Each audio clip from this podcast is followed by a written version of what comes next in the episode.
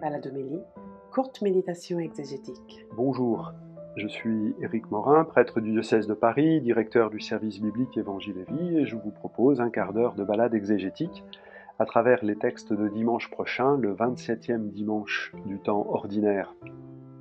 Et ces textes vont nous apprendre, vont nous faire euh, réentendre que la foi est un chemin de vie et un chemin de vie simple. La foi, c'est simple et elle simplifie la vie. Et pour ça, euh, la première lecture tirée du prophète Habacuc euh, nous fait entendre cette phrase bien connue, le juste vivra par sa fidélité. Mais avant d'en arriver là, euh, il regarde avec lucidité le monde dans lequel il vit. Combien de temps, Seigneur, vais-je appeler sans que tu m'entendes crier vers toi violence? Combien de temps faut-il aux hommes de Dieu, dont on parlait la semaine dernière, euh, avant que Dieu n'intervienne et réponde à leurs prières? Euh, Le prophète regarde le monde violent qu'il connaît et il ne le supporte plus. Et du coup, il nous met sous les yeux la violence de ce monde, violence implacable. À l'époque d'Abacuc, ce sont les armées babyloniennes euh, Habacuc est contemporain de Jérémie. Euh, ce sont les armées babyloniennes qui euh, commencent à, déferler, qui ont déjà déferlé, puis qui reviendront, et puis qui sont revenus déjà. Voilà. Alors certains prophètes disent que ben, ces puissances assyriennes d'abord, puis babyloniennes ensuite, sont comme un gourdin dans les mains de Dieu pour pouvoir châtier le peuple qui n'est pas obéissant. Alors si vous lisez le texte en entier, là on a le début et la fin, si vous lisez le texte en entier, c'est pas très très long, hein, ça fait euh, un petit chapitre, vous vous apercevez très vite que cette idée est insupportable à Habacuc. La violence, c'est de la violence. Et comment peut-on dire que euh, cet homme violent, Nabucodonosor, est un gourdin dans les mains de Dieu? Et il dénonce son attitude très, très vigoureusement en disant euh, pour celui-là, sa force c'est son Dieu, et puis euh, il rassemble tout, il détruit tout, enfin bref. Et il reçoit une réponse à cette prière, à ce coup de colère euh, euh, qu'il adresse devant Dieu. Tu vas mettre par écrit une vision, c'est la fin de notre texte, clairement sur des tablettes pour qu'on puisse la lire couramment. Voilà, encore une fois, la réponse de Dieu va être simple. C'est encore une vision pour le temps fixé elle, tendra vers son accomplissement et ne décevra pas. Si elle partait, paraît tarder, attends-la. Elle viendra certainement sans retard. Celui qui est insolent n'a pas l'âme droite. Vous voyez, c'est Nabucodonosor qui est, visé. Euh, celui qui se prend sa force pour Dieu, c'est pas droit. Mais le juste vivra par sa fidélité. Euh, euh, ce qui est juste, c'est de vivre fidèlement la parole de Dieu c'est de vivre fidèlement les commandements, c'est d'être fidèlement à sa place, comme l'est le prophète Habacuc en criant euh, qu'il est euh, vraiment euh, urgent que cesse toute cette violence. Et la certitude que Dieu fera justice. Alors la phrase d'Habacuc a, a, quelques succès. Elle, est citée deux fois par Paul dans, les lettres aux Galates et aux Romains, et euh, elle est un des points d'appui euh, des commentaires que Luther fait euh, de ces deux textes qui sont si importants pour lui. Cette phrase, elle est ambiguë en soi. Là, la traduction est assez claire, elle n'est pas fausse, mais elle clarifie le propos. On pourrait la traduire Le juste par la foi, par la foi vivra.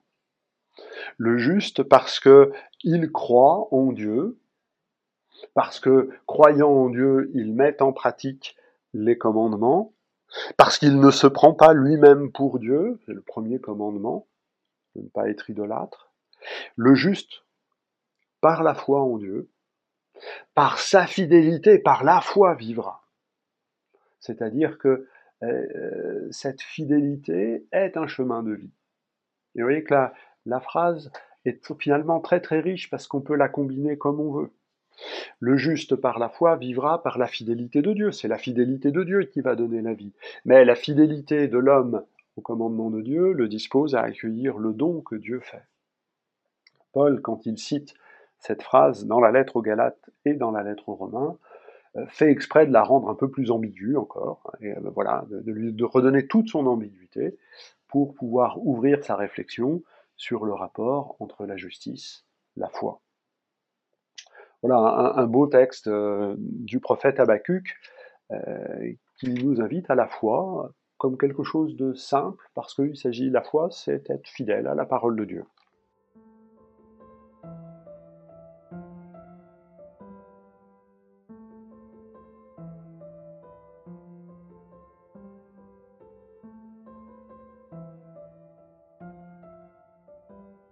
La deuxième lecture, elle aussi, appelle à la foi. On commence à lire la deuxième lettre à Timothée, hein, dont on aura quelques extraits, et Paul est en prison et dit à son ami et disciple, euh, N'aie pas honte de rendre témoignage du Seigneur, euh, prends ta part de souffrance, tiens-toi au modèle donné par les paroles, garde le dépôt de la foi. Alors qu'est-ce qui motive un, tel appel au début de cette lettre? Euh, C'est que Paul est en prison et euh, Timothée a honte de cela, a honte de cette situation. Il est perturbé par ça. Si parmi nous certains ont, déjà eu euh, cette difficulté d'avoir un proche en prison, ils comprennent sûrement de quoi il s'agit. Autant la première à Timothée, il y a un certain nombre de réserves à, estimer que ce soit une lettre euh, écrite d'un seul tenant par Paul, autant la lecture que je vous propose de cette deuxième lettre à Timothée, c'est de la considérer comme euh, étant de la plume même de Paul. Le dernier texte, on verra ça dans plusieurs semaines, le dernier texte que Paul ait écrit en prison, et c'est la panique pour Timothée. Qu'est-ce que c'est que cet évangile? Qu'est-ce que c'est que cette parole de vie que Dieu donne? Et qui conduit celui qui l'annonce à se retrouver en prison. C'est déshonorant. Et d'autant plus qu'on sait que l'issue de cet emprisonnement sera fatale et conduira euh, à, l'assassinat de Paul. Alors, il s'agit euh, de ne pas avoir honte de rendre témoignage à notre Seigneur, mais si on prend une traduction plus littérale, du témoignage du Seigneur. Et on est sûrement dans une autre compréhension que ce que nous entendions la semaine dernière avec le témoignage de Jésus devant Pilate. Il s'agit d'accueillir le fait que Dieu est témoigné pour nous en notre faveur. Et ça, c'est un élément extrêmement fort de la tradition paulinienne. Le Seigneur, le juste juge, comme il est dit à la fin de la lettre, on entendra dans deux, trois semaines, le Seigneur, le juste juge, est venu, dans sa mort et, sa résurrection, témoigner en notre faveur. Euh, il est venu à la barre pour dire combien euh, il est juste que nous soyons sauvés, il est juste que Dieu déploie sa fidélité envers nous. Oh, il y a bien l'accusateur, euh, Satan, il y a bien une loi qui pourrait nous condamner. Jésus, le juste juge, est venu dans sa mort et sa résurrection témoigner en notre faveur. Ce qui est une manière très claire, très directe de faire euh, sauter, exploser le schéma euh, judiciaire pour rendre compte de l'alliance. Imaginez, quand le juge, si dans un procès euh, aujourd'hui, on apprenait que le juge était témoin. on crierait à tous les scandales possibles et imaginables, avec raison. Mais pour montrer que justement, il n'y a pas de cadre juridique qui rende compte de la fidélité et de la miséricorde de Dieu, Paul utilise cette image du juge qui vient témoigner. Et si Jésus est venu témoigner de l'humanité, il n'y a pas à avoir honte d'aucune situation humaine. Il n'y a aucune situation humaine que le Seigneur Jésus euh, ne puisse euh, rencontrer, il n'y a aucune personne humaine dont le Seigneur Jésus ne puisse se saisir pour l'élever et l'offrir au Père. Alors, n'aie pas honte du témoignage que Jésus rend pour chacun, même de celui qui est en prison, ton ami Paul. Voilà. Et du coup, garde le dépôt de la foi dans toute sa beauté. Et sûrement, une des choses importantes dans cette deuxième à Timothée, c'est de redécouvrir une certaine beauté du dépôt de la foi, parce que c'est en ayant euh, la beauté du dépôt de la foi que l'on va être capable de euh, la dire, de la bien dire, de la mieux dire, et, d'en vivre et d'en faire vivre beaucoup mieux.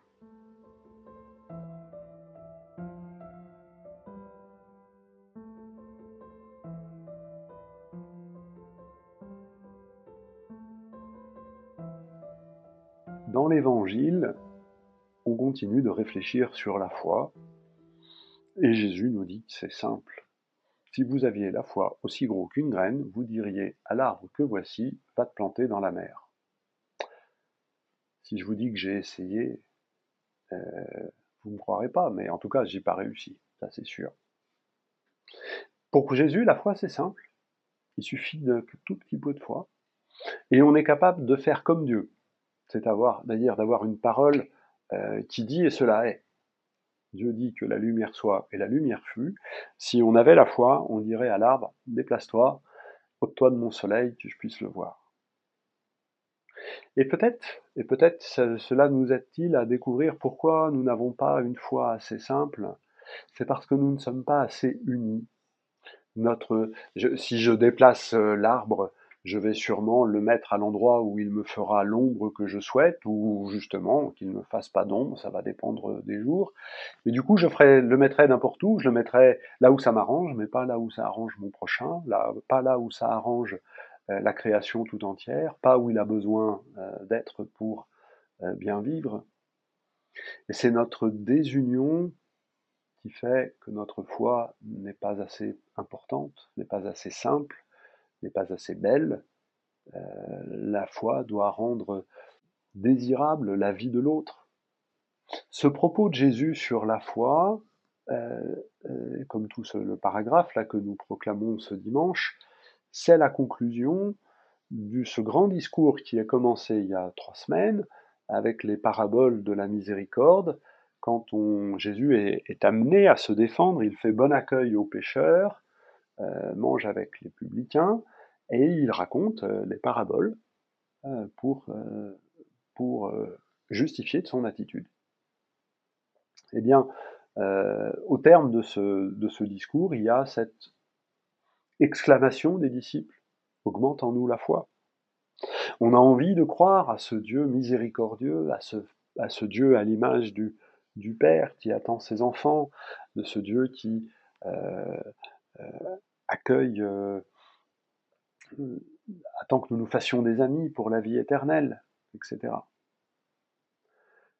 Il n'est possible de rentrer dans une foi simple et donc dans une relation simple et paisible avec Dieu qu'en ayant le souci que tous puissent vivre également de cette foi. Et Jésus termine par une dernière petite parabole, la parabole du simple serviteur, si j'en prend les, mots du, lectionnaire ici. Et donc, vous dites-vous bien que vous n'êtes que de simples serviteurs. Cette simplicité du serviteur, c'est la simplicité de la foi.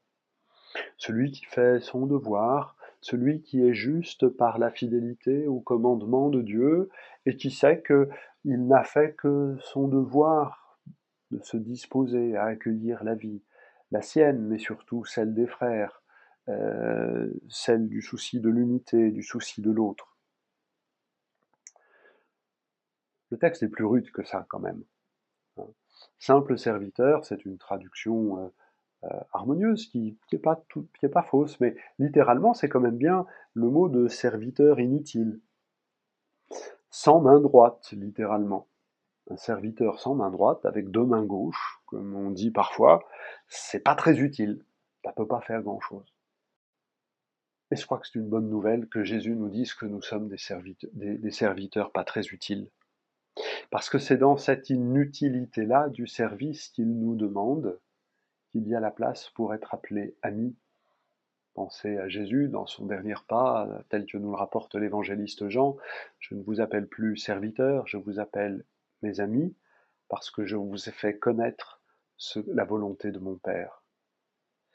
Et du coup, ce que Jésus nous demande, c'est pas de faire les choses pour rendre service, parce qu'il le faut bien, c'est de faire les choses parce que nous participons à son projet, à lui, qui est d'obéir au Père, parce que nous connaissons le projet du Père et que nous voulons le voir se réaliser. Et voilà, si nous entrons dans ce projet du Père, si nous voulons voir se réaliser, si nous rentrons dans cette amitié, dans ce consentement avec le projet de Dieu, alors nous aurons la foi aussi gros qu'une graine de moutarde, et ce que nous dirons, ce que nous ferons se réalisera, alors peut-être pas en déplaçant les arbres, mais si utile de le faire. Et peut-être en trouvant des mots de paix, de consolation, de réconciliation, qui justement créeront quelque chose de nouveau, comme la parole de Dieu est créatrice. Parce que cela permettra à un frère, à une sœur, de se relever, d'être relevé avec lui. La foi est un chemin simple, un chemin qui simplifie la vie, mais qui est d'une force et d'une puissance extraordinaire.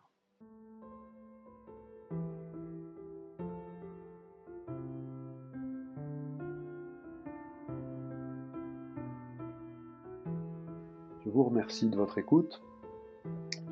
À bientôt, euh, à dimanche prochain, bien sûr. Au revoir.